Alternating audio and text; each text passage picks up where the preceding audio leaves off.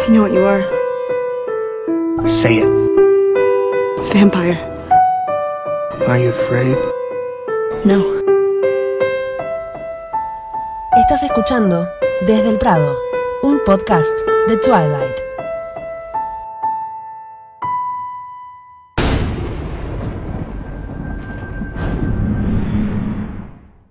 Hola para todos y todas, ¿cómo andan? Bienvenidos a un nuevo episodio de Desde el Prado. Ya perdimos la cuenta de la cantidad de números de episodios, pero con certeza le podemos decir que este es el último episodio de la primera temporada, porque son los últimos capítulos que nos quedan, excepto que nos excedamos mucho hablando, que no creo, porque nos vamos a medir para hablar lo justo y necesario del último capítulo y del epílogo, pero bueno, estamos llegando al final de esta relectura de Crepúsculo, que bueno, la hicimos medio con la intención de tener fresco sol de medianoche, porque éramos re ilusas y creíamos que íbamos a tener sol de medianoche en agosto, pero bueno, entre que tardamos en hacer el podcast y sol de medianoche todavía no llegó, por ejemplo en Argentina dicen que en octubre, así que quizás cuando estén escuchando esto nosotras ya tengamos en nuestras manos el libro, o quizás no, y pueden pasar 10 años más y no los tengamos, no sabemos, todavía tenemos fe, así que bueno, bienvenidos a este último episodio, hola a mis compañeras. Hola. Hola. Buenas. Bueno, y para empezar, como estuvimos haciendo todos estos episodios, como ustedes sabrán, comenzamos con la consigna.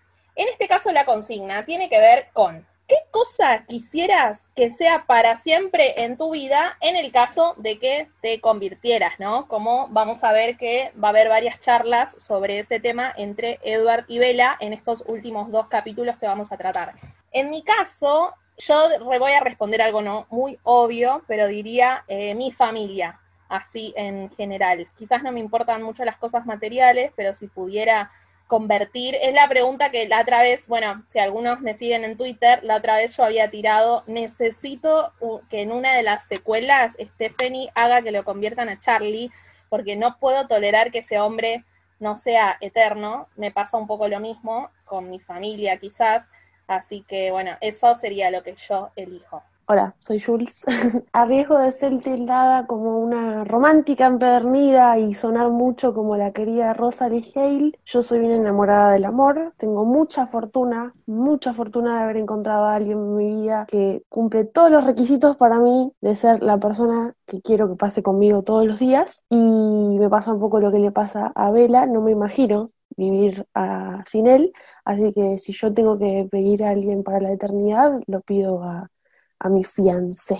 Hola, soy Lu y ay, es muy difícil porque obviamente quisiera llevarme igual que Ali a toda mi familia y como Jules a mi pareja, pero también me pongo a pensar si ellos quisieran. Pero si solo pudiera escoger a una persona, creo que me llevaría a mi mamá para cambiar que no sea toda la familia de mi mamá. Hola, soy Ani. Yo también me llevaría a mi familia, a mis amigos tal vez. Es una pregunta muy difícil, es una pregunta muy existencial, pero dicen que las respuestas inmediatas son las más honestas. Entonces sí, definitivamente me llevaría a mi familia y a mis amigos. Bueno, perfecto. Recuerden que ustedes también tienen que responder esta consigna si quieren, ¿no? No es obligatorio, lo pueden hacer. Siempre hay un día de la semana que ponemos el sticker o, tiramos la pregunta en Twitter, pero cualquier día de la semana que quieran la pueden responder en nuestras redes que son arroba Prado Podcast, tanto en Twitter como en el Instagram. Así que pueden contestarlo el día que lo pongamos en la consigna o cualquier otro día, ¿no? Porque capaz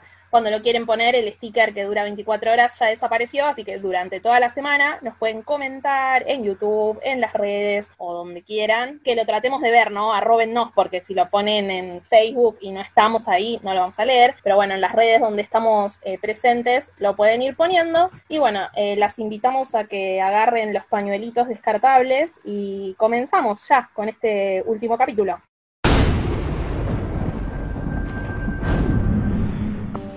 Capítulo 24. Punto muerto. Te dije que no iba a irme a ninguna parte. No temas. Estaré aquí mientras eso te haga feliz.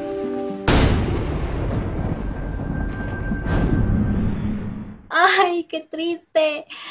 Se nos pasó muy rápido. Bueno, este capítulo, último capítulo antes del epílogo, punto muerto, comienza con Bella despertando en el hospital después de toda la zarandeada que le metió James este, en, el, en el estudio de ballet. está con Edward. Edward es el primero al que ella ve. Como ella lo describe, es como que lo mejor que le pudo haber pasado en ese momento. Cuando empiezan a platicar así de qué pasó, cómo están las cosas, pues a Edward le dice que Alice llamó a Charlie y a René, le cuenta la versión oficial de, lo que ocurrió de la agresión de James, que es este que Bella aparentemente, según Alice, fue al hotel de Edward y Carlyle y Alice obviamente para que Edward la convenciera de no irse de Forks. Y cuando subía a su habitación se cayó porque es Vela, porque son cosas que le pueden pasar a Vela, y se cayó por las escaleras, rompió algunos vidrios, justamente para, para justificar todas las heridas que tuvo Vela. Mm, también le dice qué fue lo que pasó con James, que lo, Emmett y, y Jasper lo mataron, pero que no, Vela le dice que no los vio, que no, que no se percató que estaban ahí. Y Edward le explica que ellos tuvieron que salirse después de haber matado a James, porque el olor de la sangre de Bella había sido muy fuerte para ellos, había mucha sangre regada por todo el lugar. También le dice que Alice ya llegó a ver el video de, de James, ya sabe en teoría un poco un preámbulo de, de cuál fue su vida como humana y bueno, terminan de hablar de todo esto y Edward la altera cuando la besa y cuando la acaricia. Chicas. Sí, yo lo primero que me anoté es cuando Bella se despierta, Edward tiene el mentón apoyado en la almohada. Yo no sé cómo hizo para no desmayarse de nuevo, porque cuando ves ese chabón así, admiro que no se haya desmayado. Me voy a volver a quejar por la traducción del te quiero, te amo, porque cuando le dice que era imposible frenarse, pero que lo logró, él le dice, y debe ser porque te quiero. Eso es un te amo, no es un te quiero. A alguien que querés, le drenás la sangre para mí. A alguien que amás, no, después me gusta también cuando le dice tenés muchas cosas que pedir perdón, como que casi me dejas para siempre, pero enseguida le dice todo bien, o sea, entiendo por qué lo hiciste, digamos, por el tema de lo de la madre, o sea, no sé cómo a todo el mundo le parece tóxico el chabón fuera de la joda del aceite para entrar a la ventana y demás, porque posta un montón de veces le da elección, la entiende, no le dice como haría una persona quizás, eh, ah, bueno, no, pero preferiste la vida de ella antes que la mía, y si a mí me pasaba algo, y si yo me mataba porque vos te mataste, o sea, no le hace ese reproche él, así que lo banco, lo banco mucho. Lo que sí no me gustó es el tema que él le dice lo de Jasper y Emmet, que le dice que mm, Alice y Carlyle se quedaron porque la quieren. Y yo digo, Emmet y Jasper han demostrado que también la quieren. Esa frase que tiró no me gustó y le agradezco a Katherine por haber metido en la película que Alice es la que mata a James, porque bueno, en el libro dicen que fueron eh, Jasper y Emmet. Bueno, el tema cuando le dice lo de el vampiro sádico, que claro, hay un vampiro sádico y te escapas para encontrarte con él, pero le tenés miedo a una aguja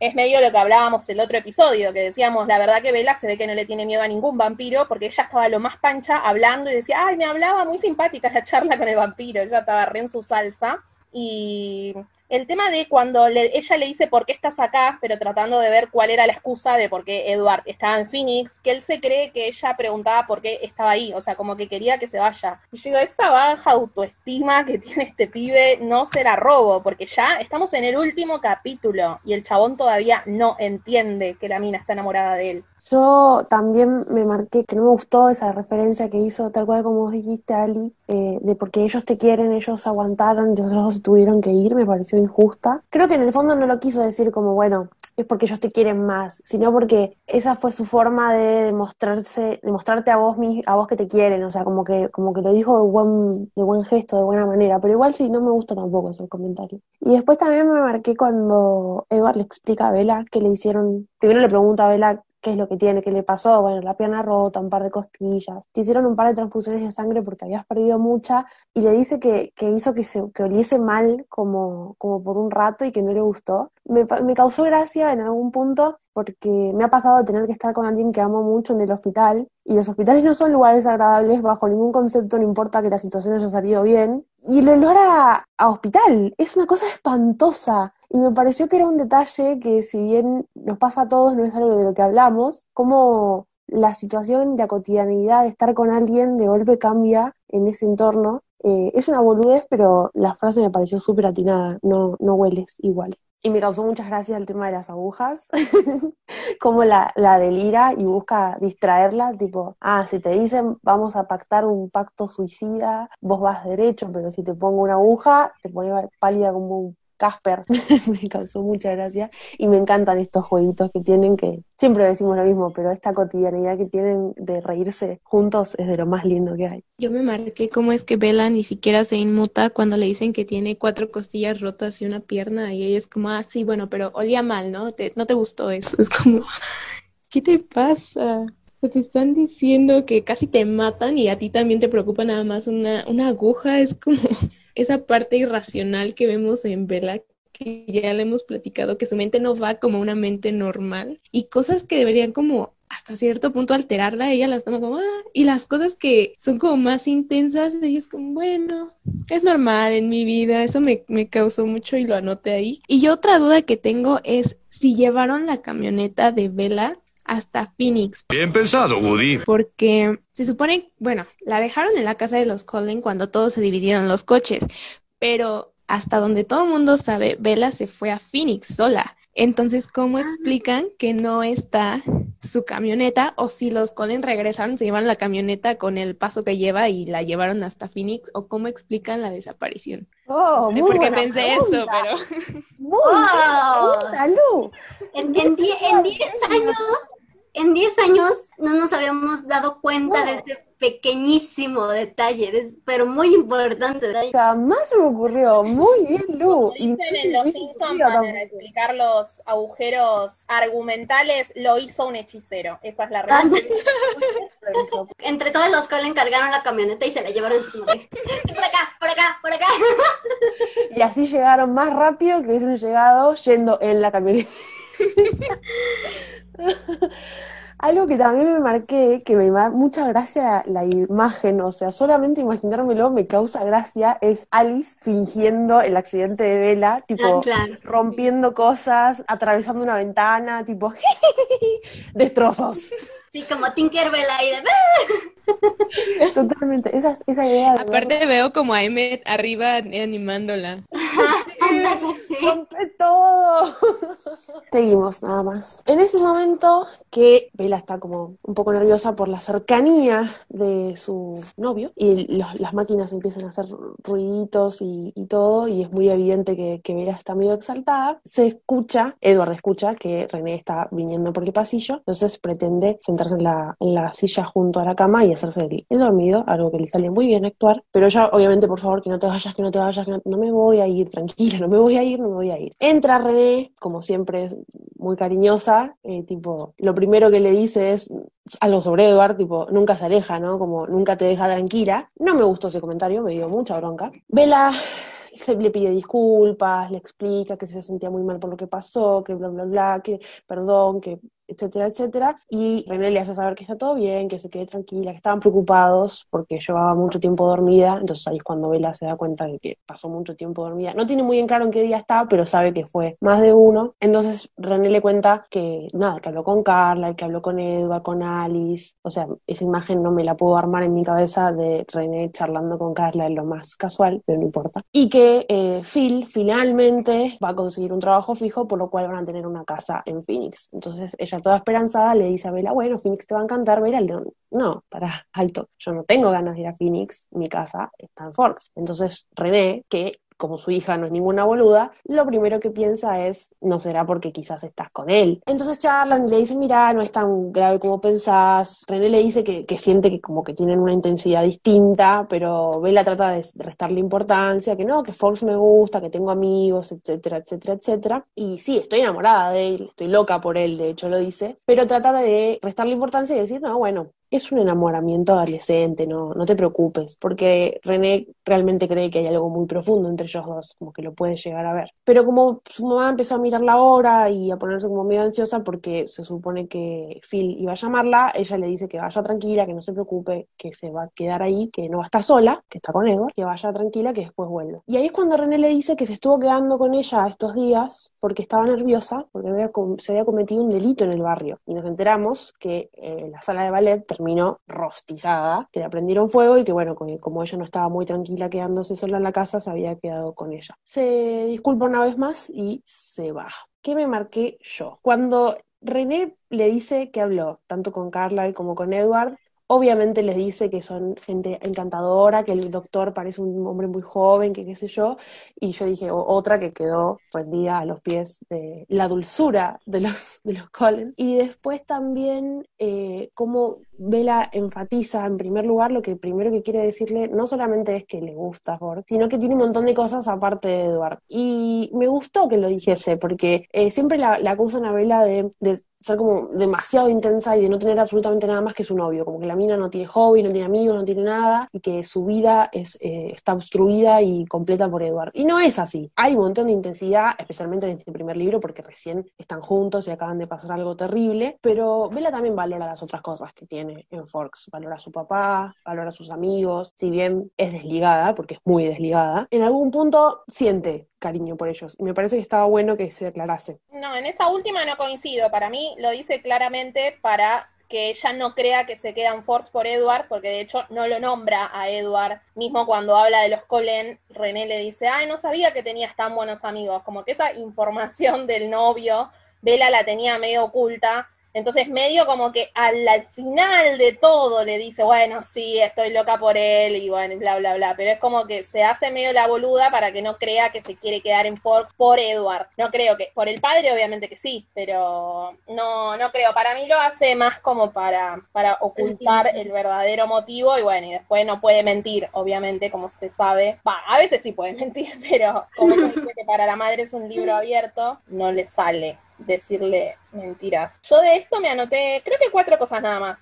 Me causó mucha gracia el tema de Edward que estaba simulando dormir, pero Bella lo notaba crispado. O sea, me encantaría ver qué sería eso visualmente. Y me causó mucha gracia cuando le dice Charlie está muy solo y no sabe cocinar. O sea, que por eso se tenía que quedar en Forks. Era muy pobre la excusa. Era más fácil tirar que estaba enamorada de Edward porque la excusa esa es muy, muy pobre. Y no, y cuando en una parte cuando le dice lo de que Vela que se quiere quedar en Forks, le dice, Vela, cariño, si vos odias Forks, le dice, ahí yo como que le grité al libro, porque o sea, no señora, usted odia a Forks y le llenó la cabeza a la piba esta toda la vida, porque ella no odia Forks, ya lo hemos debatido, pero de nuevo lo dice. Y la perra seguía y seguía. Yo estoy intentando conciliar mi relación con René, pero si se pone a bardear a Forks es algo que no va a suceder por lo pronto. Y después la otra cosita era eh, la desconfianza, ¿no? Otro punto, no, no puede sumar puntos conmigo, René, evidentemente. Eh, la desconfianza de René hacia Edward, no la entiendo mucho. El tema de que, ella le dice, bueno, sí, anda, no hay problema, estoy con Edward, y ella como que eso era en realidad lo que, lo que quería evitar, que ella le dice después a la noche vuelvo, o lo que le daba el miedo, o alguna duda, no sé bien cómo es, eh, me hace desear, digamos, leer Sol de Medianoche para ver por qué se resquemor de René contra Edward. No sé esas miraditas que le tiró, esos comentarios, no sé, me parece muy raro. Yo creo que eso nace por el mismo motivo por el cual Charlie más adelante está tan enojado. Ellos creen que Bella tuvo este ataque de histeria y se fue a la mierda por Edward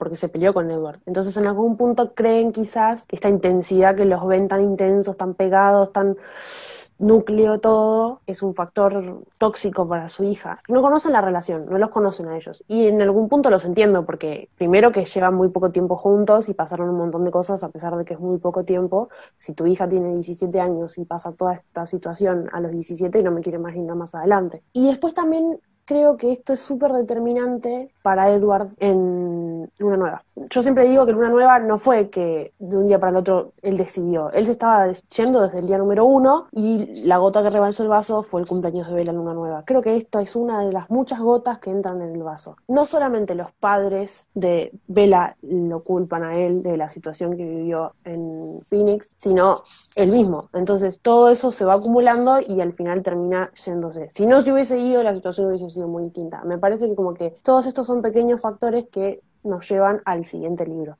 Si bien Luna Nueva no estaba definidamente definido todavía, eh, me parece que estas pequeñas cosas hacen que cierre mejor. De hecho, Edward dice en Luna Nueva que la primera vez que él pensó lo de cómo morirse fue cuando pasó, digamos, todo este incidente con James, que es lo que después termina siendo en Luna Nueva cuando él cree que Vela está muerta. O sea, todo ese plan, digamos, que pasa en Luna Nueva, él ya lo tenía planeado por si salía todo mal en el tema este del estudio de ballet con James. Obviamente, la historia se hizo después, pero tiene una base en el personaje. No es que inventaron cosas que antes no existían existían. Tomaron cosas que ya estaban definidas desde Crepúsculo y con eso lo aprovecharon y lo continuaron en Luna Nueva. Yo siento que puede ser una proyección de René, o sea, que está viendo que Bella se enamoró de alguien de Forks y como ya lo vimos, ella odia Forks, entonces está pensando como que va a repetir la misma historia que ella tuvo y no quiere. Por eso es como un poquito la desconfianza hacia, hacia Edward. Yo así lo, lo percibí. Sí, absolutamente. Vos sabés que sí. Tiene mucho sentido, porque aparte es lo mismo que Vela, es la, o sea, es el motivo que dio Vela para irse de Forks. O sea, Vela le dijo a Charlie que se iba porque no quería amarrarse en esa ciudad como le pasó a René. Así que puede ser que crean eso, porque básicamente es lo que les dijo Vela cuando se fue de Forks, que por eso se iba, que Edward no le había dicho, hecho nada, que ella lo dejó a él porque no quería echar raíces ahí después sentirse atrapada como le pasó a la mamá. Así que sí, Lu, me parece que tenés la re razón. Sí, yo también creo eso que dijo Lu. Una, otra, también creo que le cuesta trabajo entender a René que por más enamorada que Bella esté, quiera quedarse en Forks, precisamente por esta proyección que hizo René de meterle cosas en la cabeza a Bella sobre el pueblo. No sé, o sea, no, como que no, no le ve, odia tanto a Forks René, que no le ve lo bueno, ni siquiera a Edward. O sea, ni siquiera no ve a Edward como una razón de peso, una razón suficiente para que Bella se quiera quedar ahí. Y también, en parte, que sigue creyendo que Bella es adolescente. O sea, por más que la haya cuidado, por más que sea la adulta en la relación madre e hija, llega un momento en el que dice, pues es que esta es una niña todavía, o sea, ¿qué vas a ver ella, no? Yo estoy completamente de acuerdo con, con eso. Bueno, continuamos. Cuando René se está despidiendo de Bella, entra una enfermera a revisar a Bella y le dice que el holter en un momento se alteró, que es cuando Edward la besó, y bueno, se va, ¿no? Nombra lo del coche robado para simular que ladrones hicieron lo del incendio, que sería como una especie de coartada o de invento de pruebas, como lo que hicieron de, del hotel, y empiezan a charlar sobre la mudanza. Edward como que le tira sutilmente que tendría que irse con René y él quedarse en Force o en algún lado donde no le haga daño. Y Bella entra en pánico y entra otra enfermera que la revisa y le ofrece calmantes y lo mira mal a Edward y demás. Necesito saber los pensamientos, ¿no? O sea, ¿pensará que él es un golpeador o qué?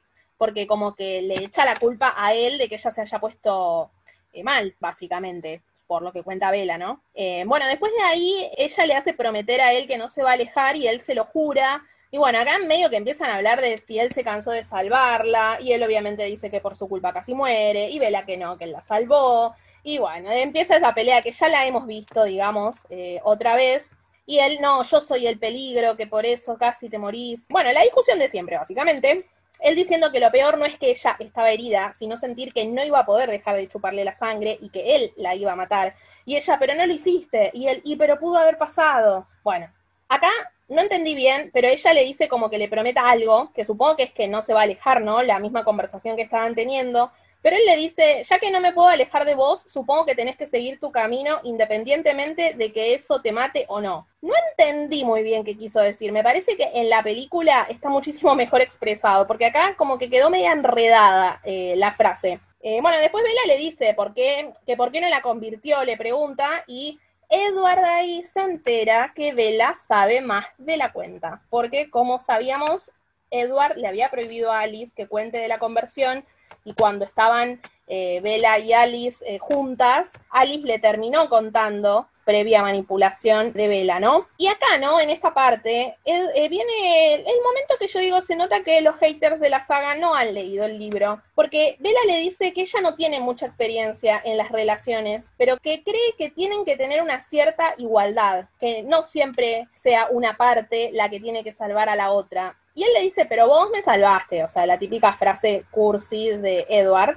Y acá Bella le tira. No puedo ser siempre eh, Lois Lane o Luisa Lane, como le dicen a veces en español. Yo también quiero ser Superman.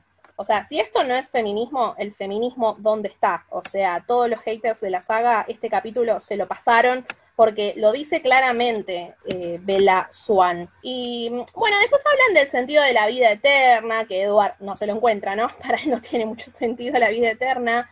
Eh, del dolor de la transformación, ¿no? Vela como que, eh, Edward como que le trata de tirar las contras y encima Vela la sabe porque le da pistas de que tiene idea de que son hasta tres días. Y bueno, Vela dice como que ninguna de esas cosas le importan, Hasta que, bueno, Edward le hace una pregunta que él cree que va a ponerla entre la espada y la pared, que spoiler alert no sucede, pero bueno, en eso hablamos dentro de un ratito. Yo algo que me anoté solamente que fue como bien desconsiderado de Edward ponerse a discutir de estos temas con Bella tan mal, o sea, la altera demasiado, de por sí ya está alterada y no veía como mucha necesidad de empezarle a decir que se iba a ir y que la iba a dejar si no era bueno para él. Eso es algo como que dije, bueno, mm, no sé, pudo haber tenido más consideración y tenerlo en otro momento, pero supongo que por el contexto del libro tenía que suceder aquí. Esta es una de las partes que más me gustan de todo el libro, chicas, porque yo siempre digo que Bella está muy mimada. A Bella no le puedes decir que no. Y si le dices que no te arma berrinche, este es uno de esos berrinches que más me gustan.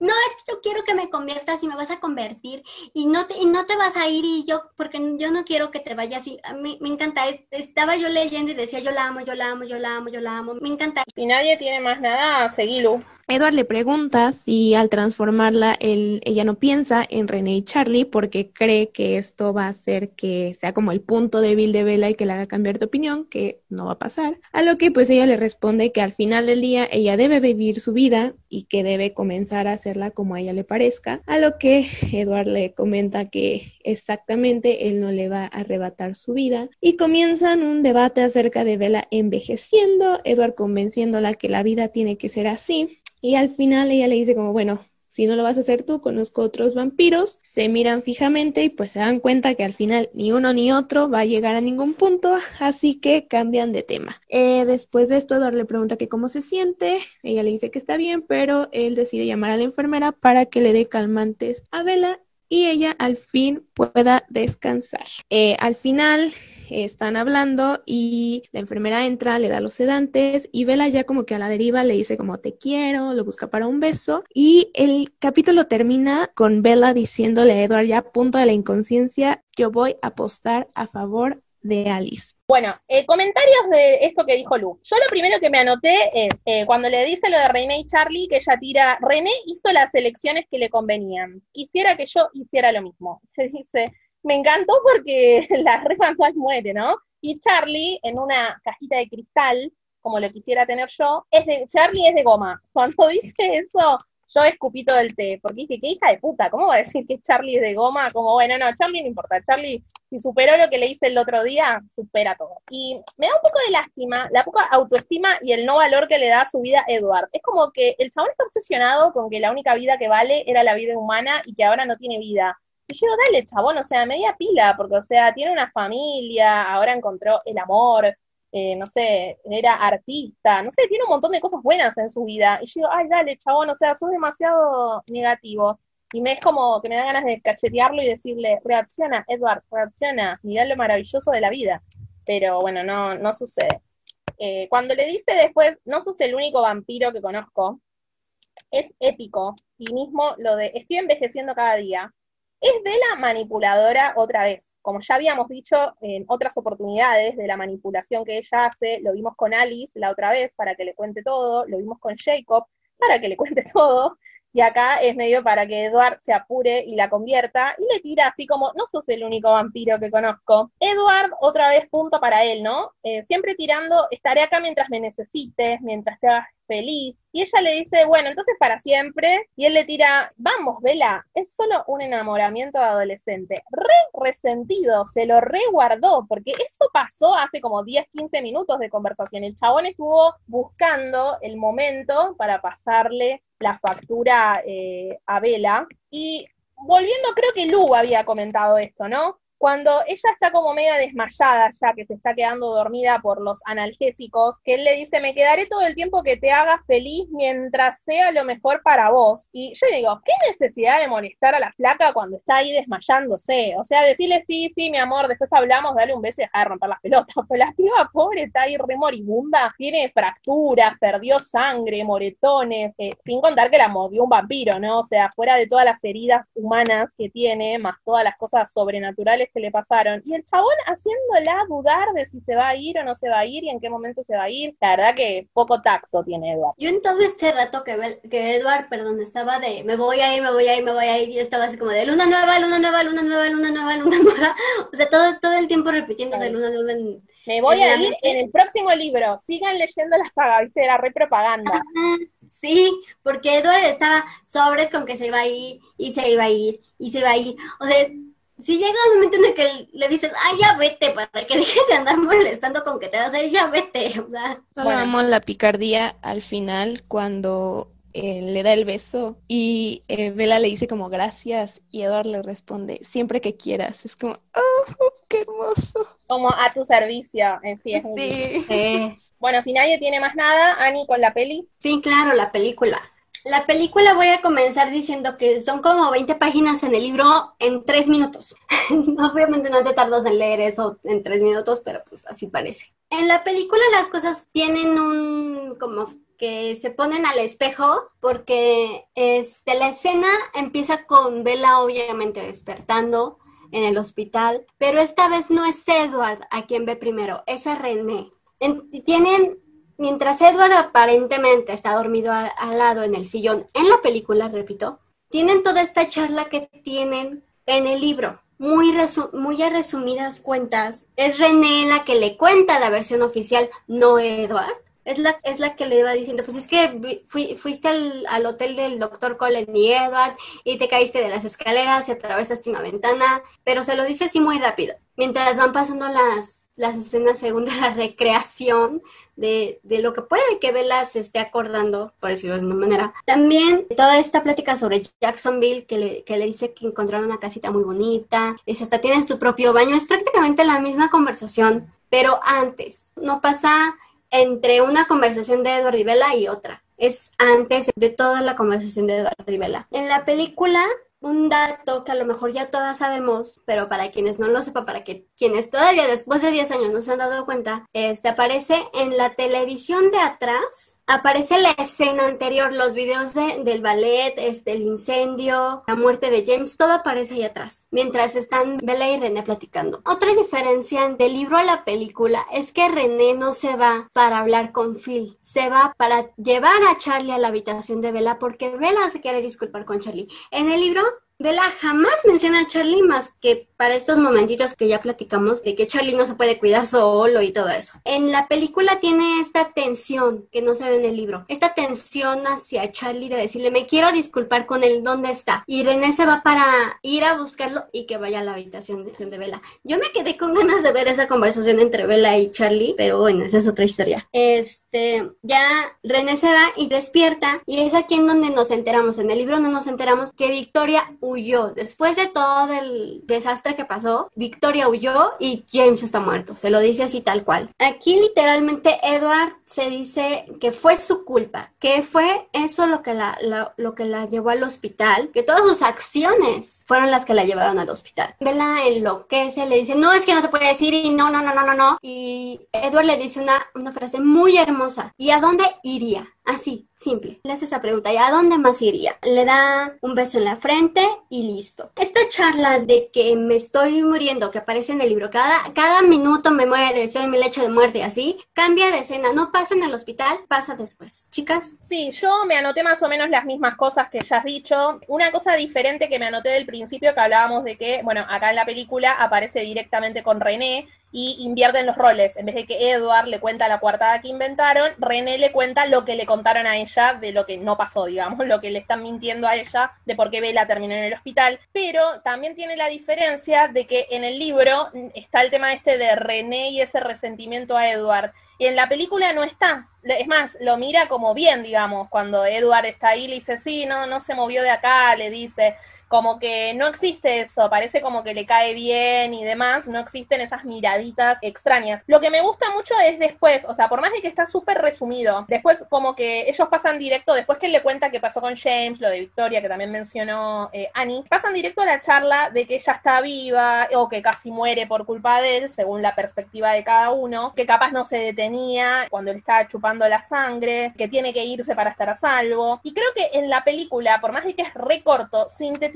muy bien y simplificaron mucho el texto. Vieron que yo dije que había un párrafo que no entendí muy bien. Viendo la película en dos palabras, entendés toda esa conversación de varias hojas enseguida. Y me llamó mucho la atención cuando ves en los audio comentarios de la película, eh, Kristen cuenta que tenía un guion súper largo y que en ese momento como que se abatató y empezó, ah, ah, ah, como que no le salen las palabras, y, pero si te fijas, quedó re bien, o sea, como quedó, o sea, el poco diálogo que quedó entre ellos y esa manera que ella se altera y entra en pánico y no le salen las palabras, que ella lo toma como que actuó re mal, en realidad actuó re bien porque está perfecto, o sea, yo lo vi y obviamente le falta un montón de texto, pero dice lo principal, simplificado y está perfecto todo lo que dijeron, o sea, te queda la idea inclusive más clara que en el libro, porque en el libro es como que se enrieda demasiado tanta palabra, tanta palabra, en cambio en la peli lo dicen de una manera tan simple y directo al grano, como los tres o cuatro puntos de esa charla que son importantes, los dicen enseguida, y bueno, la frase de a dónde más iría no está puntualmente en el libro, pero eso y el beso en la frente es algo hermoso, básicamente, así que amo esa parte de la peli. Creo que definitivamente quedó mucho mejor esta reacción de Kristen Diagonal Vela, que se traba al hablar, que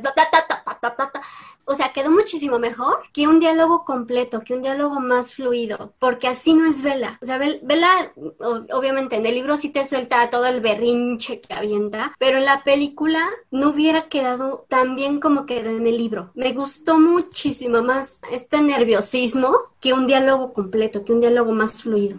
A mí me gustó por el tema del pánico, porque el tema del pánico es súper complicado. O sea, ¿cómo puede mostrar que tiene un agujero en el pecho en el momento que Edward le tira como que se tienen que separar o que es mejor que ella vaya a Phoenix? En cambio, esa manera, porque de repente, o sea, está media mareada, media intentando entender qué pasó y demás, pero el cambio que hace corporal en la expresión, en la voz, en ese momento, te das cuenta que la piba de repente se alteró, de repente le agarró pánico. O sea, me encanta porque está re bien expresado, algo que en el libro lo sabemos, pero que llevarlo a algo visual es más complicado y me pareció que está re bien hecho. Estoy de acuerdo totalmente con Ali, me parece de los momentos en donde mejor tomaron lo que el libro quería representar y si bien lo, encogieron y lo acortaron un poco, le cortaron un par de puntas, está muy bien y sin duda alguna está muy bien actuado. Esta era una reacción, algo que Kristen y, Rob tenían que hacer muy honesto. El hecho de que Rob pareciera más dormido que Edward, porque así se deja ir y se apasuata todo en el sillón, mientras Edward se queda todo tieso y no le crees que está durmiendo, y que Kristen se traba al hablar y entra en, legítimo pánico, mientras que Bella le suelta un berrinche completo a Edward, habla mucho de lo comprometidos que estuvieron Robert y Kristen. Ellos no solo fueron a leer sus líneas y ya, llegaron con completo conocimiento de los personajes, llegaron amando a los personajes, puede que no completamente, no, porque era la primera película, todavía no los conocían muy bien, pero llegaron amando a los personajes y se demuestra y se los hicieron suyos completamente. No es como que llegaron y pues tengo que hacer este personaje y ya, ¿no? O sea, los hicieron suyos, se hicieron Edward y Bella y desaparecieron por completo a, Robert y Kristen, por completo. Quien diga que actuaron mal en las películas, en serio no leyó los libros, no conoce a los personajes para absolutamente nada. ¿Qué esperamos entonces ver de este capítulo en Sol de Medianoche? Yo principalmente creo que el momento clave acá es, obviamente, vamos a querer saber todo lo que piensa Edward, pero me parece que estaría bueno ver el momento del encuentro entre los Cullen y René, en donde se revela, bueno, qué pasó primero que nada con Bella, la mentira y todo. Quiero ver cómo es ese momento, cómo es eh, el primer encuentro entre la mamá de Bella y Edward, qué es lo que piensa ella, que nos saquemos todas las dudas de estas raras expresiones que tiene. Y nada, eso es lo que más me, me llamaría. Sí, yo estoy de acuerdo con Jules, pero yo lo que quiero ver más, más, es esta necedad de Edward de irse? ¿Por qué? ¿Por qué no se terminaba de ir? ¿Por qué? ¿No hay por qué? ¿Por qué seguía así como de me voy a ir, me voy a ir, pero no se iba? ¿Qué era lo que lo estaba orillando a, a pensarlo, pero no a convencerse hasta Luna Nueva? Yo lo que quiero ver es todo este desastre que van a ocasionar en el hotel, porque de verdad me lo imagino muy gracioso, o sea, me imagino a, tal vez a Emmet planeándolo con Alice y me imagino que va a ser muy gracioso, espero que sea así, pero es algo que quiero ver en Sol de Media. Espero que lo pasen porque al final no sé si Edward va a participar o no en eso, pero ojalá y sí. Primero era mi intriga fundamental, era cuál era el resquemor de René con Edward y cuál era el resquemor de las enfermeras. O sea, quería ver esa partecita. Pero me inclino después, como no entendí muy bien la frase esa tan enredada, por más de que en la película se explica mejor, como ya dije, me interesaría saber exactamente cuál era el proceso del pensamiento de Edward cuando le tiró esa frase de vos tenés que seguir tu camino, aunque eso te mate o no. Nunca entendí, o sea, se lo dice a Vela, pero lo dice por Vela, lo dice por él mismo. Es como que me quedó muy picando esa frase, así que me interesaría entender el pensamiento completo de por qué él dijo esa frase, que obviamente está relacionada, como había dicho Ani, con el tema de que después termina sucediendo en Luna Nueva, pero me quedo con me quedo con eso, o sea, me interesa también lo de los pensamientos de René y de las enfermeras, pero como decimos siempre, lo que más me gustaría saber en este momento es eso, o sea, lo primero que me gustaría saber es eso. ¿Y dónde está Charlie también? Claro, o sea, ¿por qué Charlie no fue? Eso me parece re raro, porque ponele, en la película está en la cafetería, bueno, para no hacer viajar a otra gente a, o un día más de set, es entendible, ¿no? Aparte no tiene por qué hablar, porque no está en el libro, en la escena, pero sí es medio raro, qué, qué raro que Charlie no haya viajado, no sé. Pero no dicen que sí están los dos. Eso es lo que yo entiendo cuando dice que Alice los No, llama le a los pregunta dos. por ellos, pero no le dice. Ah, No, no, le dice tu mamá está acá, le dijo, se acaba de ir o algo así, creo que le dice Edward. ah, ok. Pero de Charlie no dice nada, por eso. Pero bueno, también ella ya estuvo la otra vez, no internada, ¿no? Pero estuvo en Forks y René no viajó tampoco cuando fue lo de la furgoneta. Capaz que Bella está acostumbrada a terminar en el hospital todo el tiempo, como ya sabemos, vieron, no sé si se acuerdan, pero Carla, él cuando vimos Sol de Medianoche, cuenta que tenía varios magullones y cosas en las placas que le vio a Bella, como que es una persona que ya ha tenido caídas y fracturas. Así que quizás es bueno, esta vez te toca a vos, querida, anda vos al hospital con Bella. Ali, con respecto a la, frase que tú dices de Edward, ya ahorita pensándola, a lo mejor se refiere Edward a que ella en su necedad de quedarse con él, de, de no irse a Jacksonville, sabe que ese camino la va a terminar matando. O matando literalmente, que ya ni siquiera la puedan transformar. O transformada que para términos Edward es lo mismo. Sí, No o sea, hay un montón de interpretaciones. A lo que yo voy es que es demasiado rebuscado. O sea, como que no está muy claro lo que quiere decir. También yo pensé, lo está diciendo para ella, pero también lo puede estar pensando por él mismo. Lo del tema de que te puede matar o no. Está, o sea, como que, mm, no sé, me pareció muy enredado, básicamente, lo que dijo. Pero sí, hay mil interpretaciones pero no me quedó en claro, capaz otras veces digo, ah, sí, quiso decir esto, o para mí quiso decir esto, pero en cambio ahora es como que veo múltiples interpretaciones, por eso me gustaría ahondar en Sol de Medianoche, en esta, en esta instancia del capítulo, a ver qué, qué pensaba exactamente, porque vieron que él como que piensa mucho más, ¿no? De lo, como varias Sí. páginas. Una frase son cinco páginas de Sol de Medianoche. Son 600 y pico páginas, oye, agárrate, ¿eh? ¿Cuántas páginas van a ser de Edward lamentándose Ay, porque no pudo? porque llevaba el, bo- el bote de aceite.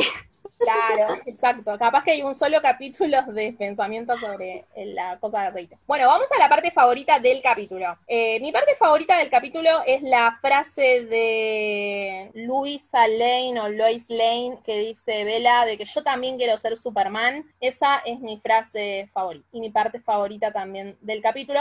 Porque la verdad, durante todo el capítulo son rompehuevos. Qué gana de andar discutiendo sobre si se va a convertir en vampiro. O sea, la piba está ahí semi muerta. O sea, son los dos unos rompebolas molestos. Ah, Hubieran hablado cualquier huevada en el, en el hospital. Así que bueno, esa es mi parte preferida porque todo lo demás no lo avalo. Tendrían que dejarla descansar, pobre Vela. Mi parte favorita, creo que más que nada porque me siento súper identificada con Bella, es el temor a las agujas y cómo Edward la boludea y la delira porque tipo, dale, te acabas de enfrentar a un enemigo mortal y te, te da miedo un poquito de agujas. Sí, a la gente nos dan miedo las agujas, superalo, aceptalo, es así, nos dan miedo. ¿Tenés tatuajes? Sí, pero me dan miedo las agujas igual, no me rompa el vuelo. Mi parte favorita es la última parte del capítulo cuando se dicen te quiero y Bella lo busca para un beso y él le dice siempre que quieras. Eso me mata de todo el capítulo. Mi parte favorita es el berrinche de Bella. Me encanta así como se pone necia de que no quiere que se vaya y que no lo va a dejar irse y le grita y se y ahí nada más le faltó cruzarse de brazos y hacer pucheros porque así es Bella.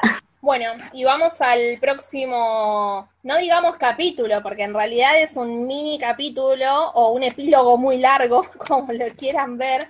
Así que bueno, vamos al epílogo de esta historia que se llama Una ocasión especial. Así que bueno, ahora veremos cuál es la ocasión especial.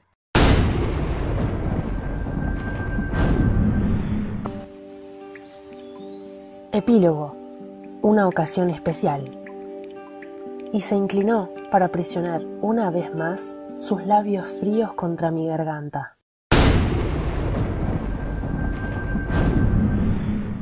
Último tramo de esta historia, por lo menos de Twilight. Bella y Edward están dejando la casa de los Cullen. Bella tiene sus teorías a dónde van, pero Edward no se lo dijo. Ella está vestida, tiene un vestido, él tiene un saco, un traje, está de negro, precioso, pero no tenemos idea todavía a dónde es que se dirigen. Esto ya, al parecer, unos, unas semanas después del accidente, todavía no está muy claro. Van en el auto, Vela explica cuáles fueron las consecuencias de su pequeño viajecito a Phoenix, no solamente con Charlie, porque eh, Charlie no se lo tomó para muy bien, está bastante enojado con Edward, sino que también sus consecuencias como para pareja, para ellos y para con ella, con los demás. Ella dice que siente una relación mucho más estrecha con su mamá, que siente mucho más eh, pendiente de su papá, que como que el accidente si se podía llamar accidente, la hizo sentir mm, con mucho más valor a la gente que la rodea. Entonces suena el teléfono de Edward. Edward contesta, resulta que lo está llamando Charlie para comentarle que Tyler, el compañero de Vela y de Edward, está en la casa de él, está en la casa de Charlie Swan, que parece ser quería llevarla o estaba convencido que le iba a llevar a Vela al baile. Entonces Edward muy cortésmente le explica que Vela no está disponible ni va a estarlo dentro de mucho tiempo eh, y le corta básicamente se pone en modo novio celoso, le, explica que, que, no va a pasar, que se saque las esperanzas. Yo de esta parte me anoté dos cosas. Uno, amo que dice que Charlie le agarró adoración a Carly, pero con Edward le tiraba toda la culpa y que Edward estaba de acuerdo. O sea, lo amo porque yo digo, tipo como eso que dice, se juntaron el pan y las ganas de comer, una cosa, el hambre y las ganas de comer. Yo digo, bueno, es re así. El otro buscando un culpable y el otro que le encanta, ¿no? Tipo, es voluntario siempre para ser él el culpable. Me causó mucha gracia. Y la pelea adolescente con Tyler, ¿no? Onda, yo gané, bitch, y le corta. Me pareció, bueno, yo amo cuando se pone Edward en mono, en mono, en modo adolescente. Yo aquí me anoté una, ¿por qué le pusieron flores en el cabello a Bella para ir al baile? Es una cosa que me intrigó mucho de su vestuario. Dos, cuando describe que Edward va de negro, no sé, a mi mente vino la imagen de Rob en la premiere de Amanecer parte 1 en Londres, que va como con el traje negro, negro. Y me lo imaginé así, porque en, la peli yo sé que le ponen el negro, pero como que en, en la premiere iba bien como colores oscuros y se me hizo hermoso imaginármelo así. Igual lo de Charlie me causó como mucha risa porque fue como Edward se puso en bandeja de plata, lo que siempre ha querido que lo odien y Charlie lo encontró y fue como, sí, odiame a mí, yo tengo la culpa, aquí estoy. Y amo un poquito, amo muchísimo esto cuando Tyler le llama, porque se me hace como poco, si lo vemos desde un punto como ese marcar el territorio que a veces llegan a, a, tomarlo como un acto muy tóxico de decir como es mía y no la va a compartir y está aquí, pero a la vez se me hizo como de amo cómo se los dejé en claro así de no estar para nadie, ni hoy ni nunca más. Me encantó, me encantó. Tyler es medio, no sé cómo describirlo, medio terco. O sea, es el, es el primer aferrado que tenemos en la, en la saga. ¿Hace cuánto ya pasó lo de la camioneta? Hace como cinco meses y sigue con que quiere resarcirse de algo, ¿no? Y a pesar, como lo dice Bella, a excepción de los pocos días soleados, Edward y ella son inseparables. O sea, ¿qué parte, qué información, qué ultimátum no le llegó, no le llega a, Tyler que fue por verla a su casa para llevarla al baile? O sea, no, no me cierra, no entiendo. Me da a la vez un poquito de cringe, porque si has llegado a ese punto de que la ves con novio y aún así la quieres llevar al baile, o sea, ¿qué está mal? Que no entiende. Ahora que Annie decís eso de que ella dice que menos los días soleados estaban todos los días juntos en el instituto. ¿No les pasó que leyeron ello y dijeron, ¿por qué no nos están haciendo partícipes de esa felicidad. De- eh, me pasó lo mismo en Luna Nueva que dicen, ponele, pasaron las vacaciones todos los días juntos. Y vos decís, dale, o sea, ¿por qué no me das contenido?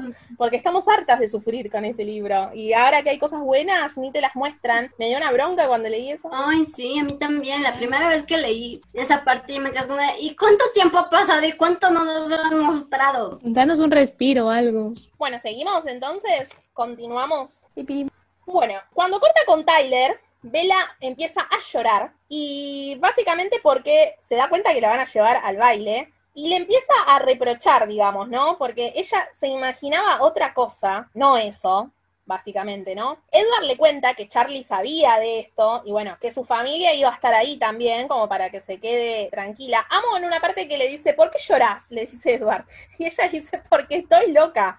Eh, amo, me causó mucha gracia porque es re cuando estás en crisis y es tipo, cállate, déjame llorar por esta pavada tranquila, porque no tiene sentido la piba lo que está llorando. Ah, y después cuando nos enteramos por qué estaba, qué estaba pensando ella que iban a ir a hacer, más todavía, es como media ridícula en cierto punto. Bueno, después Vela medio que se preocupa cuando Edward le dice que ahí van a estar todos los Colen por Rosalie, porque ella dice que Rosalie la sigue ignorando. Y cuando entran finalmente al baile, dice, eh, la ve a Rosalie y dice, Rosalie, bueno, Rosalie es Rosalie, que está increíble, y que sintió lástima por todas las chicas que estaban en el salón incluida ella. Así que muy bien, Vela, porque hay mucha gente que odia a alguien y tiende a tirarle pálidas o decirle alguna cosa. Ella, igual, obviamente, con la belleza que tiene Rosalie, no puede decir nada, pero por más de que la mina la odia, Vela como que le tira ahí un cumplido. Volvemos a Vela Bully, que estuvimos viendo esto desde el principio del libro, ¿no? Eh, Vela medio como que se ríe de la decoración del lugar y del tema de que en Phoenix lo hacen en unos salones en los hoteles y acá se hace en el gimnasio porque debe ser el lugar más grande que tienen para poder albergar un baile, ¿no? Y bueno, Bella dice que parece como una especie de película de terror y empiezan a hacer jodas con Edward y Edward le dice, y bueno, hay suficientes vampiros como para que haga una película de terror. Y Bella le dice, bueno, ¿querés que los encierre y te comes a todos estos pueblerinos?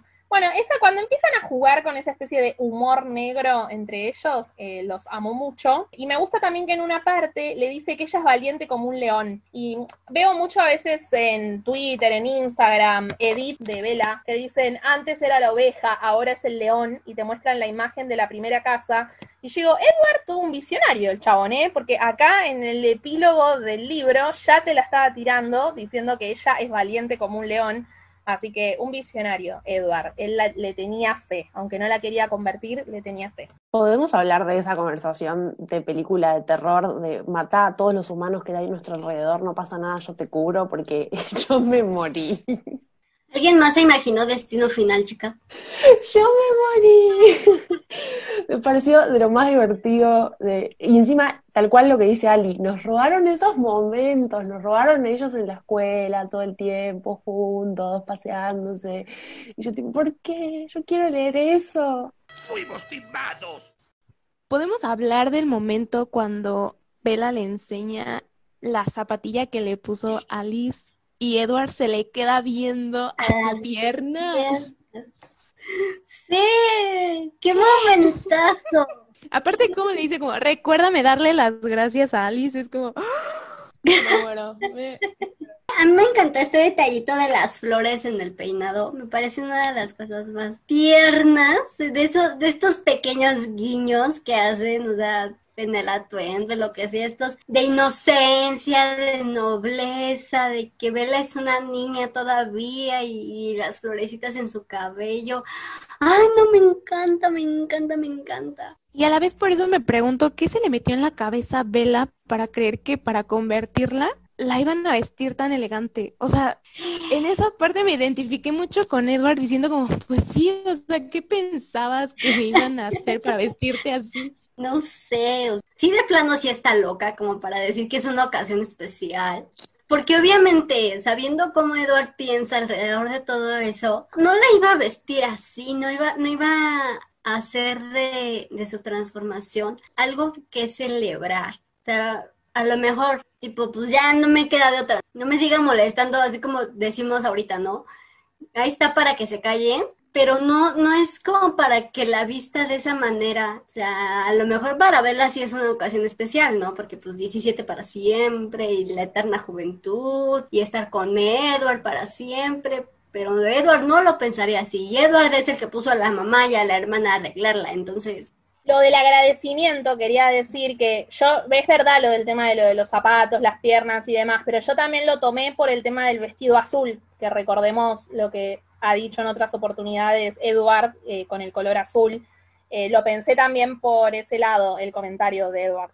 Lu. Después de que tienen este juego con su película de terror, llega el maravilloso Jacob a interrumpirlos. Interrumpe este momento en el que están bailando y empieza a decirle a Bella que si pueden bailar, Bella acepta, tienen una plática ahí medio incómoda en lo que hablan, hasta que eh, Jacob le comenta que el verdadero motivo es que está ahí porque Billy le pagó para que fuera a hablar con ella, a darle el mensaje que básicamente se resume a un te estaremos vigilando. Bella se queda así como, ah, bueno, no me voy a enojar, lo, voy a... lo toma como muy tranquilo, muy relajado y termina la canción. Jacob le sugiere otro baile o que si la puede llevar a algún lado, pero gracias al señor llega Edward y le dice, no, gracias, ya estoy aquí. Muy cortito porque habla de Jacob y no le iba a dedicar mucho tiempo, pero esto pasa en esta parte del capítulo. Sí, yo me anoté dos cositas, creo, nada más. No hay mucho que opinar. No por Jacob, pobre, porque en realidad todavía, va, yo por lo menos todavía no le tenía odio en este libro. Pero cuando le dice, ¿viste alguna chica que te interesó? Sí, pero está comprometida. Dice, mmm, qué momento. Porque encima medio como que los dos se hacen los boludos y miran para otro lado. Me causó mucho como, ah, y pensando, ¿y Edward qué debe estar pensando cuando este flaco tira esa, no? Porque, ¿qué habrá pensado Jacob en ese momento? Y después Pobre Jacob, ¿no? La confusión y la bronca que tiene New Moon se entienden, la verdad, porque él de verdad no tenía idea de la connotación fantástica de todo esto. Se nota en las conversaciones que tiene, mismo la de la otra vez de la casa, que él le decía, ah, ya entiendo, estabas con Edward Cullen, por eso se puso así mi papá, y como que se caga de risa y descree de todo. O sea, también es súper entendible cuando toda esa bronca que le agarra a él en el otro libro con el tema de su condición, la bronca que de golpe le agarra a los Cullen, porque si ellos no estuvieran cerca, él no se hubiera convertido. Bueno, un montón de cosas que se entienden porque acá, digamos, ya pegó el estirón también, que menciona eso Vela, pero es como que acá todavía es un niño inocente que se caga de risa de lo de las leyendas, que obviamente le gusta a Vela, Vela tiene la culpa, ya lo dijimos, por darle esperanzas para sacar la información, pero todavía es como inocente y me dio un poco de pena de que como ese niño inocente ya es la última vez que lo estamos viendo, porque creo que el New Moon ya pierde totalmente la inocencia, por más de que al principio es un muy buen amigo para Vela. Yo dije, pobre Jacob, la verdad, un poquito de lástima me dio, sobre todo porque es chiquito, o sea, si vemos por la edad que tiene, es mucho más chico que Vela o que Eduard, bueno, contando los 17, ¿no? Pero si contamos los años que tiene de verdad, un montón. Pero bueno, nada, me intriga mucho esta, esta escena, ver los pensamientos de Edward desde su vista eh, me interesa mucho, porque digamos que él no estaba pensando, o sea, de celoso puede estar nada más, porque no estaba pensando nada malo en contra de los Colin Jacob. Estoy de acuerdo, especialmente con lo que decís de la que, que, da pena, porque a mí Jacob en este libro y especialmente en este epílogo me da pena, es un niño totalmente de acuerdo. Debo admitir que cuando dice esto de tipo, me gusta alguien, tengo algo ojos en alguien, pero está comprometida, fue como, no, callate, pero no porque esté enojada con él, porque es como, no digas eso, lo vas a arruinar, basta. Y después volví a decir, uy, pobre pibe, cuando Edward se acerca tipo a volver a tomar a Bella en sus brazos y el tipo, ¡ah! No te vi. Onda, re casual el pibe, en ningún momento, ningún momento presenta ningún enemistad o ningún problema con Edward, porque es justamente como dice Ali, para él esto es todo un cuento de, viejos y leyendas y que no tiene nada que ver, y los Cullen no son mala gente y probablemente eh, sea un buen pibe, o sea, me da mucha pena Jake. Y todo el tiempo que me enojo con Jacob, quiero volver a tener este Jacob. Y este es el Jacob que Bella dice, mi Jacob. Pero lo bueno también es que en Amanecer se recupera un poco. Cuando ya se soluciona todo, digamos, después del nacimiento de Renesme, Jacob vuelve a ser un poco el Jacob que era en Crepúsculo. De hecho, hace esta especie de amistad, entre comillas, ya desde el embarazo con Edward, con los vampiros. Es como que él logra superar eso. Por eso digo, el más difícil de tragar es el Jacob, sobre todo de Eclipse, del principio de Amanecer de luna nueva ya tirando para el final, eh, como que en un momento ya eh, se pasa a otro nivel que es medio insoportable. Tiene obviamente sus motivaciones, pero está bueno también que el personaje en el último instancia del libro haya podido cerrar el ciclo y volver a ser un poco ese chico gracioso, inocente, como Vela decía, mi sol personal, alguien con el que podías estar y reírte, estar sin preocupaciones. Con Edward es reeducado, le pide permiso para hablarle a Vela, eh, le dice, uy, no te escuché que, que llegaste, o sea, no es de irrespetuoso que le dijo a Vela si quiere llevarla a algún lado, si quiere seguir bailando. Él no vio que Edward ya se había acercado. O sea, me parece que está bueno que al final que pasó todo este problema, él volvió un poco a la esencia de lo que era en un principio. Chicas, yo lo tengo que sacar de mi sistema porque si no lo saco no voy a dormir. No sé si te dieron cuenta o a lo mejor es nada más mi libro, pero en algún momento en el que se menciona Jacob, en lugar de decir Jacob dice Jacobo. ¿Alguien más le tocó o es solo mi edición? Ah, no, no, ya mismo estoy chequeando este ¿Dónde? gracias ¿Dónde? a Dios, no, Ani, me muero si mi libro llega a decir Jacobo. Sí me pasó Página, ya que mismo. en el audiolibro dice Jacobo. Pero siempre te dice Jacobo o se equivocaron ahí. Porque a mí No, me dice Jacob. nada no más ahí. Jacobo. El mío dice Jake. Nada, Eh, nada más esta línea, porque en las demás sí dice Jacob. Entonces es nada más mi, mi edición.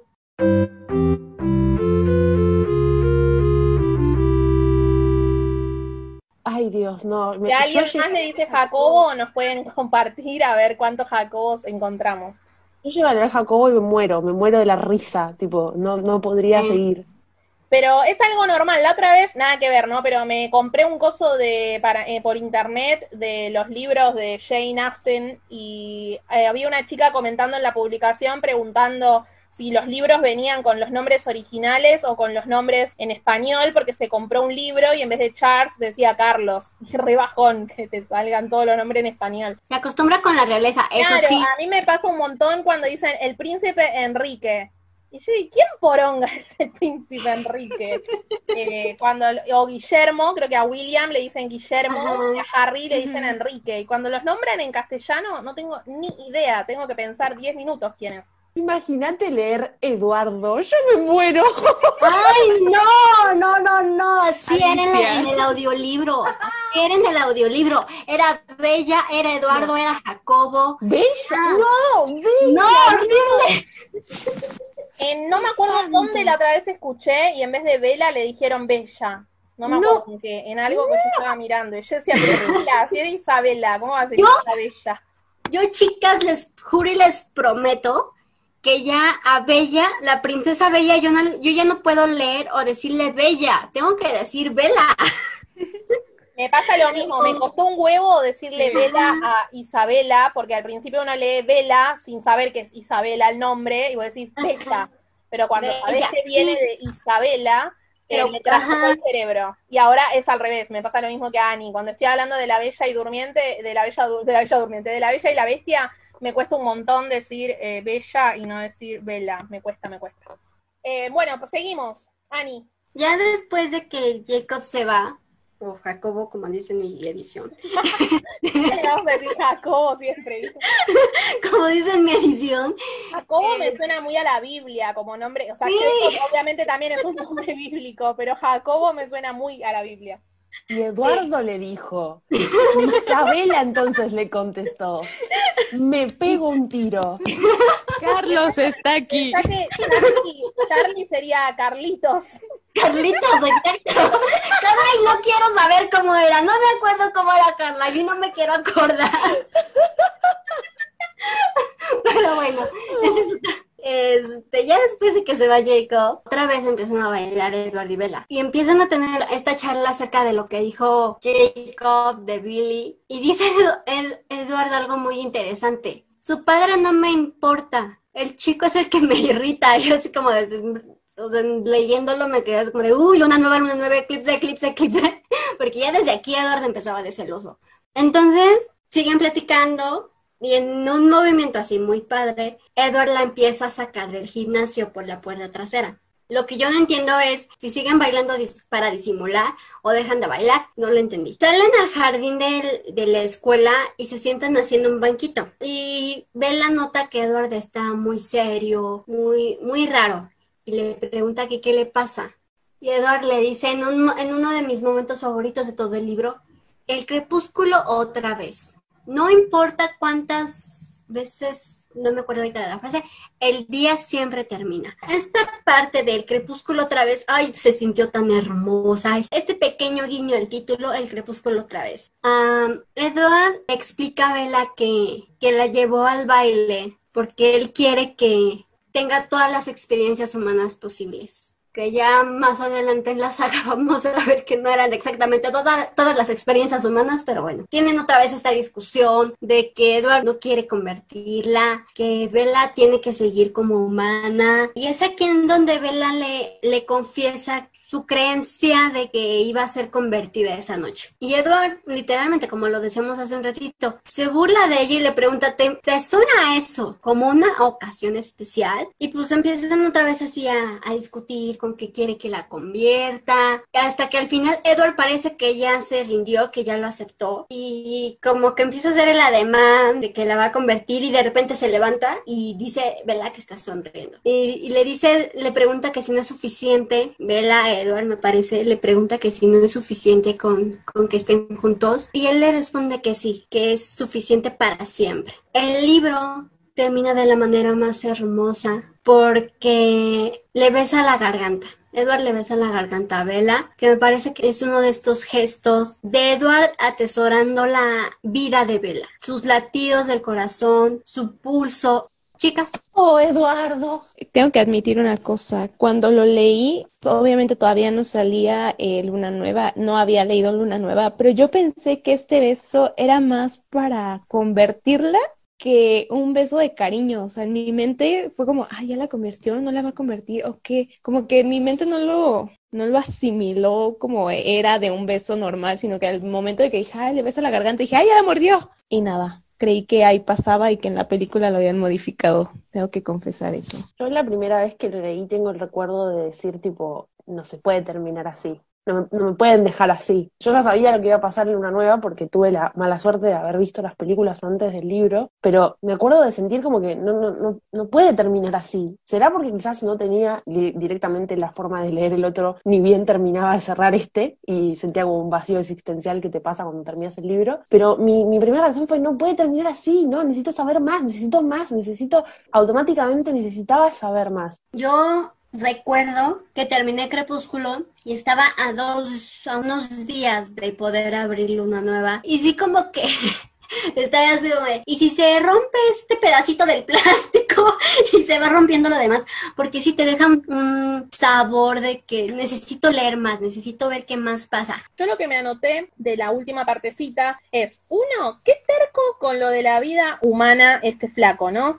Porque mm, si ella ya le dijo 20.500 veces qué es lo que quería hacer y él a toda costa está obsesionado con que tenga el momento humano, que tenga esto, que vaya al baile, después más adelante vamos a ver que tenga la graduación, que se case, que bla, bla, bla, bla. Qué pesado, o sea, sí hablamos un montón de, bueno, sí, pero él le dice voy a estar con vos, pero con esto no da el brazo a torcer, o sea, si es tan flexible con el tema de voy a estar acá mientras vos quieras, te voy a besar siempre que vos me lo pidas y todo lo que dice, podría haber también sido un poquito más flexible con esto, porque la mina ya le dijo 80.500 veces que ella no le da el mismo valor, que su vida es estar con él, que si es así, ella también quiere estar así, porque si no, no van a poder estar siempre juntos. Bueno, o sea, se lo explicó de mil maneras y el flaco no quiere ceder de ninguna forma y medio como que tampoco cede porque tarda un montón y medio cuando lo hacen lo hace a la fuerza, ¿no? En el último en el último libro. Me gustó también eh, una frase que en un momento ella le dice que obviamente él padece la misma ceguera que ella de no verse a sí mismo como es realmente, que en otro episodio yo me acuerdo que había dicho exactamente lo mismo, que los dos tienen esa inseguridad y los dos piensan, uh, no me va a querer, no le voy a gustar, eh, se enojó por esto, como que los dos en ese sentido son iguales. Y el amague que le hace me parece épico. Yo leí el libro antes de ver la película, porque todavía no había salido básicamente acá, no la habían estrenado, y me pareció épico ese momento. Me la recontra comí. Sí, yo pensé, pero yo decía, pero están en el colegio, o sea, no es como, como que yo decía, ¿dónde la va a meter? Porque no es que empieza a gritar por el dolor, ¿y dónde la va a meter durante tres? Como que pensaba, yo decía, ah, como que trataba de dilucidar un plan y no me salía y mientras seguía leyendo, y enseguida entendí que era todo verso, pero me lo recomí el amague, así que me gustó mucho, y sí, ese final nunca lo había interpretado como Lu, de que puede ser que la convierta ahí en ese momento con el beso en la garganta. Nunca lo interpreté de esa manera, pero sí, como dice, esta noche nadie va a ceder, es como que te queda como con la duda y como con un enganche de ver, uy, ¿cuándo va a continuar esta historia? Me parece muy bueno, sobre todo porque no suele haber muchos capítulos en donde terminan con un enganche y que en el epílogo te dejen con un enganche para querer saber más eh, me parece muy bueno. Sabes que yo también me marqué justamente esto de Edward contradiciéndose con las actividades humanas y los recuerdos humanos, principalmente no solo porque, como vos bien decís, Ali, Vela, si lo a saber mil veces que ella no tiene interés, él le dice, quiero que tengas una vida normal como si yo no la hubiese interrumpido, y ella le dice, si vos no estuvieses acá, yo jamás se hubiese ido al baile. O sea, querés que tenga una vida normal, pero al mismo tiempo querés que haga cosas que yo no hubiese hecho como la humana normal que soy. Esa obsesión que tiene él con la humanidad y, que todo tiene que ser de determinado orden y etcétera, creo que habla mucho de él y de la forma en la que la criaron. Él viene de otra época, en donde las cosas eran distintas y se hacían de otra forma y quizás las tradiciones eran mucho más fuertes. Entonces, eh, por un lado creo que es como dulce que pretenda todo esto, pero al mismo tiempo es como, dale hermano, mi vida es normal. Yo quiero llevar mi vida y hacer las cosas que tengo ganas. No tengo ganas de ir al baile. No, y creo que hasta cierto punto Edward no se da cuenta que si Bella tiene estas experiencias humanas, es por él. O sea, porque ella mucho no le interesa, o sea, no es algo que le quite el sueño si no va a un baile y, y, ya, o sea, el que está como obsesionado y quiere que, no sé si de alguna manera quiere que lo experimente para que ella cambie de opinión, pero sí es como, al principio entiendes que hay como un conflicto con el alma y quitarle el alma a la persona que amas, pero ya aquí es como una obsesión ya porque viva nada más, o sea, no tanto por algo más. Yo creo, chicas, que hasta cierto punto Edward se proyecta en Bella, porque él no tuvo esa oportunidad, por decirlo de una manera, de vivir humanamente. O sea, sí, su sueño era ser este soldado, pero estaba en, plena guerra mundial. Primera guerra mundial, lo que en ese entonces era normal, que un chico de 17 años soñara con la gloria de la, de la guerra, era para ser un humano normal. Pero ya en 2005, que es en donde se coloca el libro, ya hay cosas diferentes a como Edward, a como eran las cosas cuando Edward era humano. Entonces, él ve esta situación de que ya tiene con quién hacer cosas humanas ya tiene con quién ir al baile, ya tiene con quién experimentar el primer amor, con quién de ser un adolescente de 17 años y por eso se llega a proyectar en ella, porque cree que ella quiere esas experiencias, porque él las quiere. Sí, a mí en un momento me agarró la duda también de no será que él ese, porque él está muy obsesionado con la vida humana y yo digo, quizás en un punto es como Rosalie. Rosalie en Amanecer se obsesiona con el embarazo de Vela porque ella perdió la oportunidad de ser madre.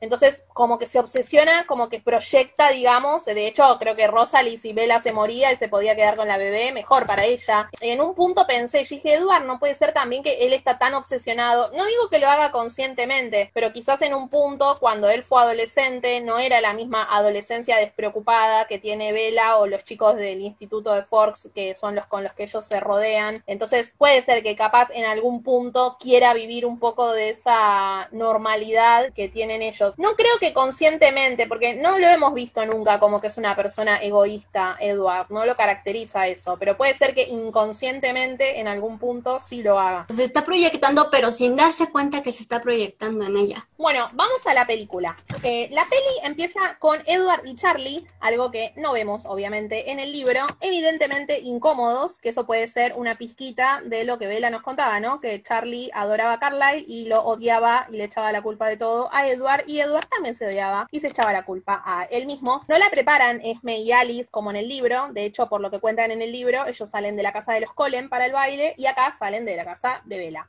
El perfect de Edward lo amo, al igual que amo la cara de Charlie cuando le dice el piropo ese, digamos, ese fue reeducado Edward, o sea, se, se ve que Charlie lo odia de verdad porque lo miró con una cara de culo tremenda. El shade que le tira cuando él le dice yo cuidaré de ella y él dice me pareció haber escuchado eso antes, es tremendo. Y me encanta el arco del gas pimienta. El gas pimienta que nos acompañó durante las dos horas de película tiene su cierre cuando Charlie le dice, che, ¿todavía seguís teniendo el coso ese? O le puse el gas pimienta, no sé bien qué comentario le hace del gas pimienta, pero me pareció muy bien que le den un cierre al, al gas pimienta que nos acompañó durante toda la historia. Podrían haberse esmerado en poner otras cosas, no gastar tanto tiempo en el gas pimienta, pero bueno, estoy buena con la película últimamente. Eliminaron todo lo de Tyler. La charla con Jacob eh, fue agregada porque no existía en la versión original del guion, pero me parece que cuando vieron que la película le estaba yendo súper bien en la previa y todo el mundo estaba con expectativas, dijeron, bueno, acá seguro va a haber un New Moon. Entonces cuando en agosto hicieron los reshoots, agregaron toda esa escena que digamos que es muy similar, no es igual, no pasa en el mismo lugar, acá lo pusieron como en el estacionamiento, no en la pista de baile, pero es muy parecida. La frase de me voy un 5 minutos y los lobos descienden me parece muy genial. Eh, dentro del baile, algo que está muy mal es que no están los Colen, no está el resto de la familia. Está Victoria jugando a la ruleta, que eh, ahora después vamos a contar un detallito de lo de Victoria, que es que los reshoot hicieron la parte que está arriba observando a Bella y a Edward y grabaron otra parte eh, que es cuando ella se suelta el pelo, porque cuando hicieron algunos testeos de la película, la gente no se daba cuenta que la que estaba observando en la ventana era Victoria. Entonces grabaron esa escena en que ella se suelta el pelo y va bajando por la escalera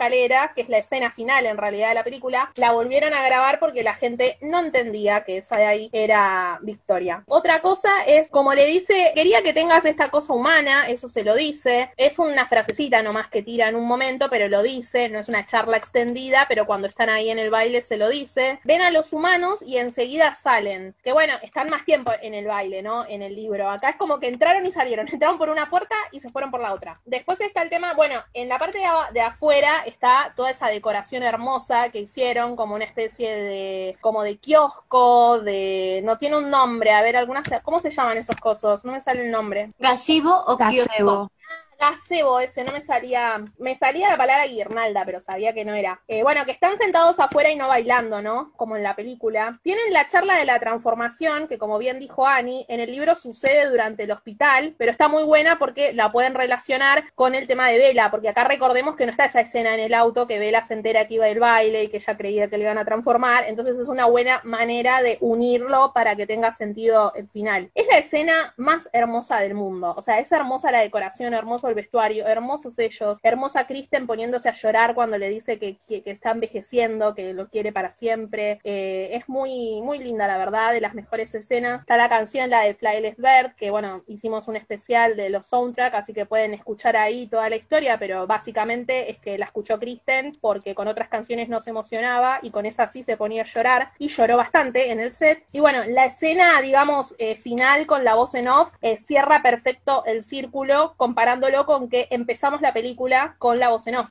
Bueno, la última escena, como ya nombré, lo de Victoria, que se saca el, pelo, digamos, se suelta el pelo porque estaba observándolos a ellos mientras tenían esta linda charla. Y me parece clave el cambio de música. Estábamos con la de Flyless Ver, así un lento, muy lindo y no sé qué. Y cuando aparece eso de Victoria, eh, cambian la música que ponen la canción de Radiohead y me gusta eh, bastante que tenés la, o sea, toda esa, viste que a veces los títulos ponen los títulos y ya está. Pero me gusta porque Katherine se esmera hasta en los títulos. O sea, ella contó que cuando fue a pedirles la canción, la primera canción que hicieron en el recital de esta banda era la que utilizaron en los créditos. Entonces ella enseguida se imaginó unos clips con cosas de la película, entonces usaron escenas eliminadas, eh, algunas cosas de pruebas de cámara, y me gustó mucho el tema de que le dan valor acá, o sea, hasta el profesor de biología que sale 30 segundos, te pusieron una escena del chabón con el nombre, eso me encanta, que también después lo volvieron a hacer en la última película, en Amanecer, me encanta ese detalle que tiene, me parece un re final, es como que terminás queriéndolos a todos, más o menos, no sé, va, a mí me pasa eso cuando veo los créditos es como que decís, ay, el profesor de biología, ay, los que estaban en la playa, es como que te agarra un amor por todos de golpe. Yo, bueno, tú dijiste, Ali, que una de las diferencias más grandes fue que no estaban los Colen en el baile. Honestamente y personalmente, uh, no hicieron falta. En el libro a mí se me hizo esa parte muy incómoda porque no sé si no querían disimular o si hay cosas que de plano no, no pueden disimular, pero el hecho de que estén bailando como Fred Astaire y Ginger Rogers ahí en, el, en un baile de graduación de prepa es muy incómodo, ¿no? Bella dice que, que todos están ahí, todos los estudiantes están como que en, en la pared, ¿no? Porque dándoles espacio a los Colen. No sé, me parece muy incómodo, muy hasta cierto punto mala onda por ya sea por parte de Stephanie o de los Colen, que las cosas en torno a los Colen sean manejadas así. A mí me hizo acordar un poquito a el comentario que hacen en Eclipse, me parece, que conforme se van juntando un poquito más con Bella, van adquiriendo como comportamientos un poco más humanos y se van acercando un poquito más a la población humana. Entonces, en el libro yo me los imaginé que fueron más por un acto como, ay, es el primer baile de Edward, de Bella, vamos a ir, vamos a estar presentes. No tanto como porque de verdad querían ir, sino por esa como experiencia eh, familiar que podían tener y que a la vez la experimentan porque está Bella con ellos, porque por sí solos igual tampoco no creo que hubieran ido a un baile. Se me hizo lindo que lo pusieran. Creo que eso de la voz en off es un recurso excelente porque está buenísimo, siempre ayuda, eh, ganas un montón de tiempo y al mismo tiempo hace un guiño quizás al libro, esto de que la voz en off de Bella te esté narrando, me parece que está súper genial. Estoy de acuerdo con Ali que es una de las escenas más lindas de la película. Está bien respetada, hay algunos cambios. Me molestó un poco que falsearan esta falsa enemistad entre Edward y Jacob, que en el libro claramente todavía no existe, que no era necesario, que podrían habernos dejado todavía un poquitito más del dulce e inocente Jacob. No, no, no necesitaban enfrentarlos todavía. Y de hecho el comentario de Edward de te dejo sola un minuto y los lobos descienden, si bien es gracioso y está atinado, no, no era necesario, creo yo. Es una opinión personal una apreciación personal. Pero el resto del baile me gusta mucho, me gusta que hayan agregado, me gusta mucho que hayan agregado el factor de, de verla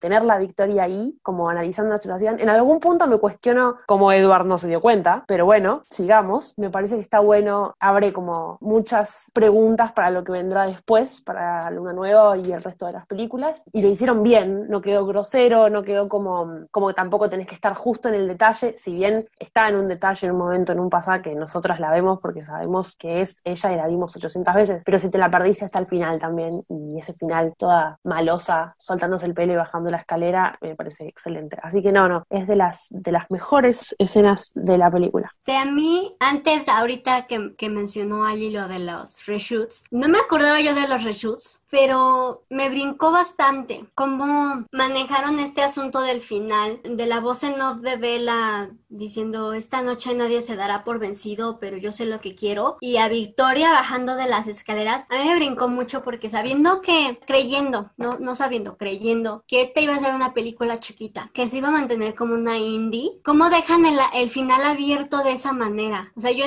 igual y sí lo, de, y sí lo dejan así como que al hilo como quedó el libro, pero no tan abierto, no esperando que al final Bella a lo mejor se convirtiera que incluso llegáramos a ver la, la, conversión. Y la amenaza de Victoria, que aparece al final y que se, presenta, se presenta así como de la van a seguir viendo, me, me brincó un poquito que hagan, quisieran eso, si, si mientras seguían pensando que, que se iban a quedar nada más en Crepúsculo. Es que ese es tu error ahí, Ani. Ellos creían que solo era Crepúsculo antes de filmar. El tema es que empezaron a filmar y ya en la filmación se armó una bola de gente y de fandom y demás, que todo el 2008 fue una locura. Ellos en abril más o menos empezaron a hacer, ellos empezaron a filmar a fines de marzo del 2008 la película. En abril MTV, eh, que antes había una parte que era MTV Films, eh, porque, bueno, es muy larga la historia, pero básicamente MTV tenía una especie de empresa aparte que se llamaba MTV Films o MTV Movies, que tenía los derechos de Crepúsculo originalmente. Después esos derechos caducaron y lo compraron los de... Eh, eh, bueno, los de Summit, digamos, la empresa que hizo al final las películas, o Summit, como le decimos los amigos.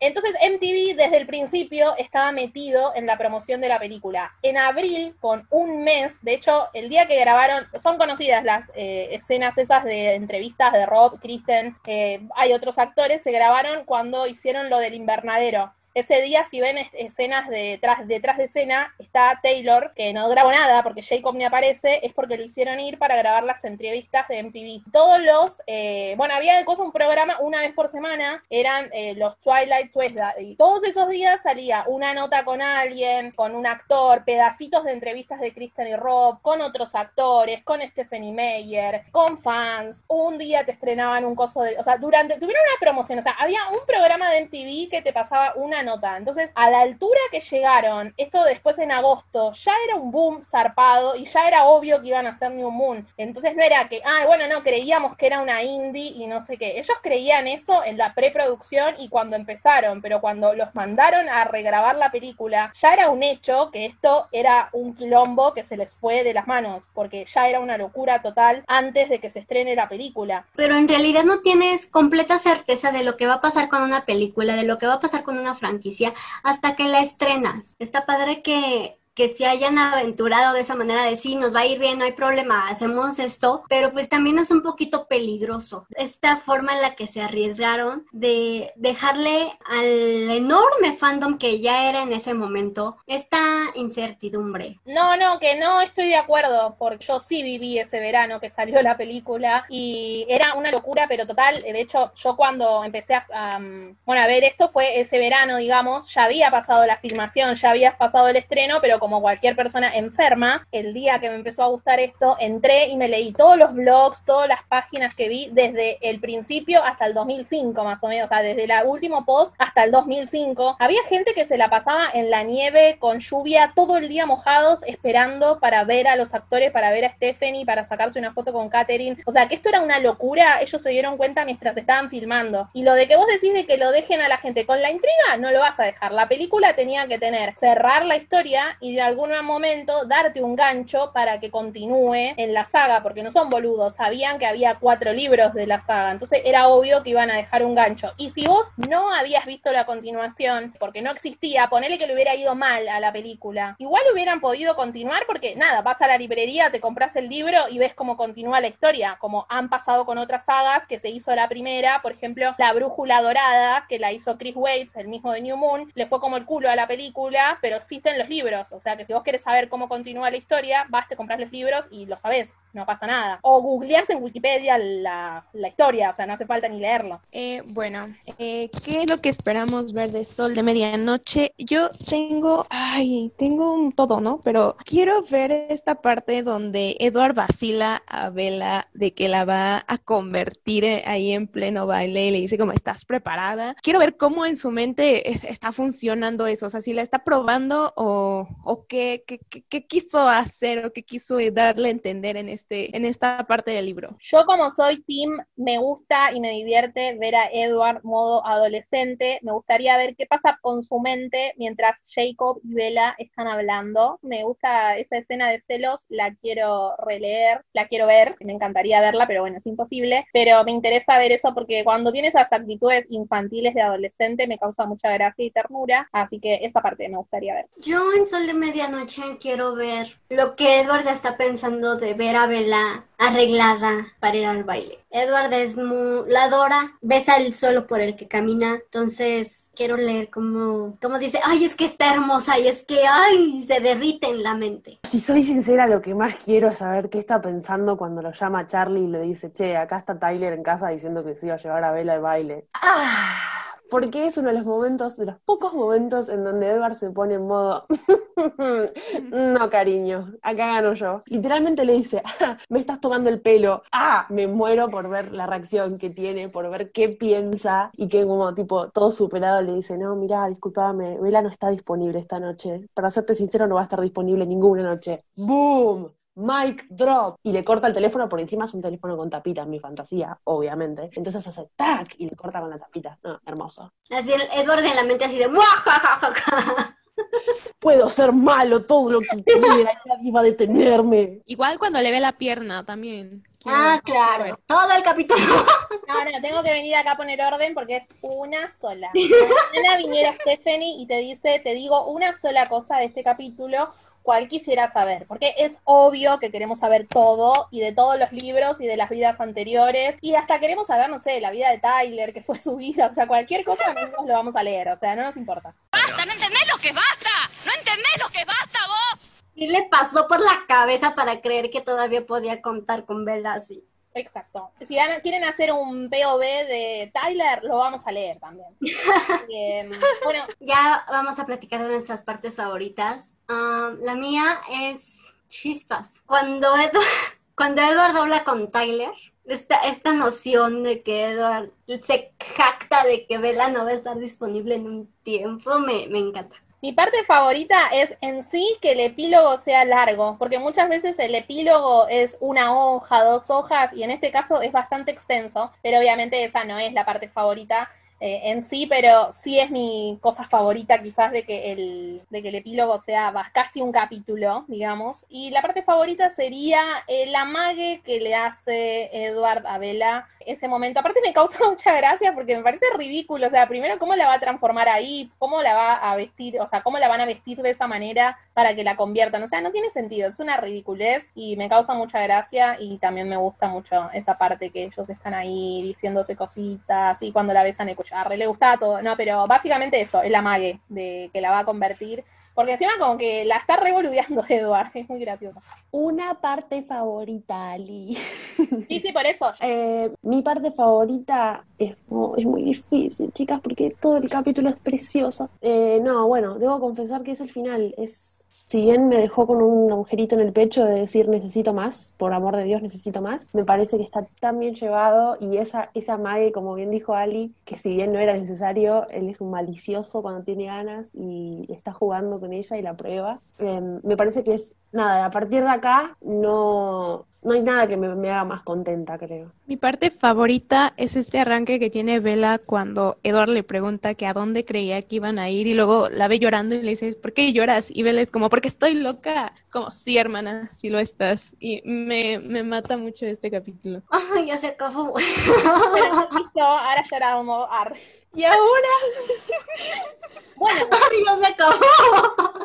¿Qué va a ser de mis hemos sábados y mis llegado al final. Toda la gente que nos escucha, que los sábados, no, no, espera, porque el sábado tengo que grabar el podcast. Y dicen, ¿qué carajo está haciendo? Y te llaman durante la semana y uno dice, no, no, es que tengo que grabar el podcast. Bueno, toda esta gente puede ahora ser libre, porque igual vamos a estar trabajando y haciendo cosas para el podcast, pero más live, porque eh, ya no estamos grabando. Igual cuando escuchen esto eh, desde el futuro, le estamos hablando eh, a la gente del futuro, mejor dicho, ya no va a ser así. Pero bueno, nada, hemos terminado esta primera temporada de Desde el Prado, eh, así que bueno, igual vamos a hacer algún especialito por ahí. Después, si nos siguen, este es el momento en que tienen que agarrar y agarrar las redes sociales y decir, ay, no quiero perder el contacto con estas chicas tan amorosas. Entonces agarran y ponen arroba Prado en Twitter y en Instagram, o se suscriben al canal de YouTube o al de Spotify y se van a poder ir enterando. Porque bueno, en sí la temporada terminó hoy y hasta el año que viene no vamos a volver, pero sí vamos a ir tirando algún especial por ahí, probablemente cuando leamos Sol de Medianoche todas, retomemos las cosas que estuvimos hablando de qué esperábamos de Sol de Medianoche, haremos uno, dos, tres especiales, depende de la extensión que tenga esto. Eh, vamos a hacer un vivo con las seguidoras como prometimos cuando hicimos el primero de Sol de Medianoche eh, y otros contenidos, pero la temporada en sí de relectura Crepúsculo y de análisis del libro, de las películas, se acaba acá. Así que bueno, nada, eh, esto surgió básicamente cuando se me ocurrió hacer una relectura personal del libro. Y bueno, yo tengo eh, una, un blog sobre Rob y la gente no es muy amable cuando yo pongo cosas de Crepúsculo. Entonces, como que dice tipo esta piba, ay no, viste esa estupidez que como ahora al chabón le va bien, no podemos hablar de Crepúsculo, lo cual es una estupidez. Entonces yo Sí. tiré, che, ¿alguien se prende para hacer un podcast? Y bueno, respondieron varias chicas y bueno, Y yo dije, yo. quedaron para ayudarme en este proyecto, idea que tuve, eh, acá las tres niñas, y bueno, Ame, que por cuestiones del laburo, de estudio, tuvo que dejar ahí en el camino, pero igual siempre nos acompaña, está con nosotras en el grupo de WhatsApp. Y Ame, te extrañamos. extrañamos, Ame siempre elegía los momentos favoritos de lo que decía ella y ahora ya no, no los tengo más para elegir. Pero bueno, nada, se acabó. Esperemos que prontito podamos volver en unos meses con Luna Nueva, pero seguramente vamos a seguir haciendo cosas en las redes para no desaparecer del todo, como hizo Edward. Lástima que terminó. Eh, Maldeo. Ahora vamos- nos despedimos Tenemos- cantando la eh, Possibility. Vamos a ir cantando. There's a possibility. Falta el pianito. acá. Nada, pero bueno, no pasa nada. O sea, después de esto van a tener el vivo, van a tener el especial de Sol de Medianoche. O sea, no murió nadie dentro de poquito. Igual también nos pueden escribir por las redes. O sea, no es que morimos. Seguimos estando ahí, nada más que vamos a hacer otras cosas y después vamos a retomar otra temporada con Luna Nueva. Y bueno, si seguimos vivas, si no nos mató el COVID, el Ay, dengue, que- la malaria o algún virus mundial nuevo, seguiremos con el resto de las cosas, ¿no? Por supuesto, primero que nada agradecerles, porque la gente que nos siguió, la gente que nos dio la, la bola, las ganas, nos pusieron sus fotos, sus comentarios, no sé, a mí me daba mucha alegría abrir a veces el Instagram del Prado y encontrar con un montón de mensajitos súper tiernos, súper lindos. Nada, agradecerles a ustedes por estar del otro lado y ponerle siempre tanta buena onda. Yo no puedo creer, a veces digo, no puedo creer que haya gente que escuche lo que hacemos, es como, ay, qué orgullo. No, una mención especial para, yo diría, la sorpresa de todo esto, que para mí es la gente de YouTube. Hay gente, capaz ustedes lo escuchan por Spotify, pero hay gente que se conecta todos los días al viernes o en el horario cuando salíamos los martes, a la hora que se conecta y hablan con nosotras en el chat mientras va saliendo y de ahí muchas veces salen los datos curiosos porque nos preguntan, che, no sé de qué están hablando, o qué escena de la peli, o qué canción es esa, y después de ahí sacamos los links que compartimos. Así que eso, obviamente, lo de las fotos y todo eso era una propuesta que salió desde nosotras, ¿no? Que nos manden las fotos y todo eso. Pero creo que lo de la gente interactuando en vivo en el chat fue la sorpresa del proyecto, por lo menos para mí. Así que bueno, a todas esas chicas no las voy a nombrar porque seguramente me voy a olvidar de alguna. Ustedes saben quiénes son. Todas las chicas que siempre están ahí en el chat hablando con nosotras. Muchas gracias a todas ellas. Nos han alegrado todos los días, siempre que compartimos con ustedes esa horita de, de podcast. Chicas, ¿qué hicimos en la cuarentena? Ah, un podcast. Eh, bueno, Muy feliz. esto es demasiado, demasiado largo. Yo lo que voy a, a decir es eh, para que diga algo Lu, porque ustedes ven como que nosotras somos más atolondradas, quizás para hablar. Y, o sea, Lu van a decir, Lu debe tener un muñeco vudú pinchándola para que la dejen hablar. Yo juro que hasta la obligo. Ahora dividimos la rutina en más partes para obligarla a que hable un poquito más. Así que bueno, te queremos escuchar, Lu. De verdad, yo era muy tímida para hablar aquí, aunque no lo crean, me solté muchísimo. A veces creo que hablo muy atropellado porque me da mucho nervio hablar con otras personas, pero disfruté mucho esta experiencia. Hablar con todas las chicas que se suman. Bueno, ya lo importante es que les prometo que para Luna Nueva, porque aparte es mi libro favorito de la saga, van a tener un cotorro hablando que hasta Ali me va a tener que callar porque no va a dejar que hable todo lo que tengo que decir de este libro, se los prometo. Y muchas gracias por estar aquí. Bueno, terminamos, nos vamos. Muchas gracias a todas. Nos despedimos, pueden ir poniendo el disco de New Moon para ambientarse. Yo creo que para mí hay que desaparecer, bomba de humo y que no nos vean más. Así como sufre Vela. Pero bueno, eso lo van a ver. Si ven que desaparecemos, hicimos la gran Edward. Si vemos que no nos fuimos, tomamos el camino alternativo de Forever Dawn. Van a ver.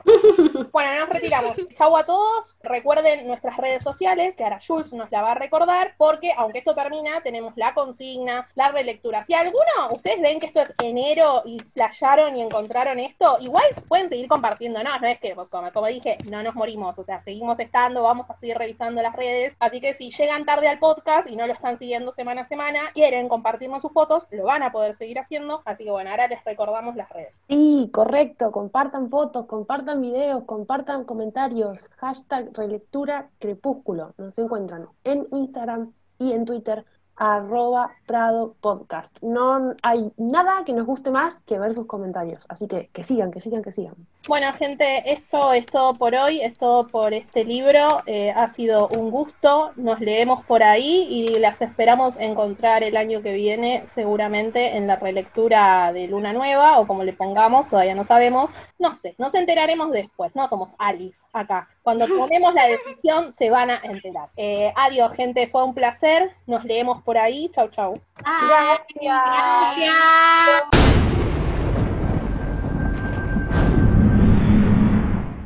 Y siempre mi cerebro me dice, no, boluda, estás en el final, ya casi, termina. Ay, sentí re feo cuando cerré el libro y ya no tuve que poner el separador.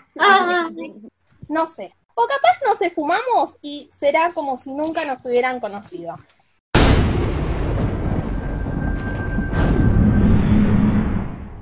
Seguinos en nuestras redes sociales. Arroba Prado Podcast.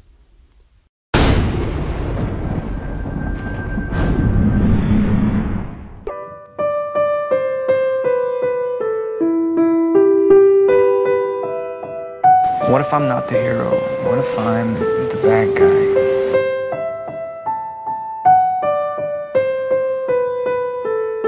Are you afraid?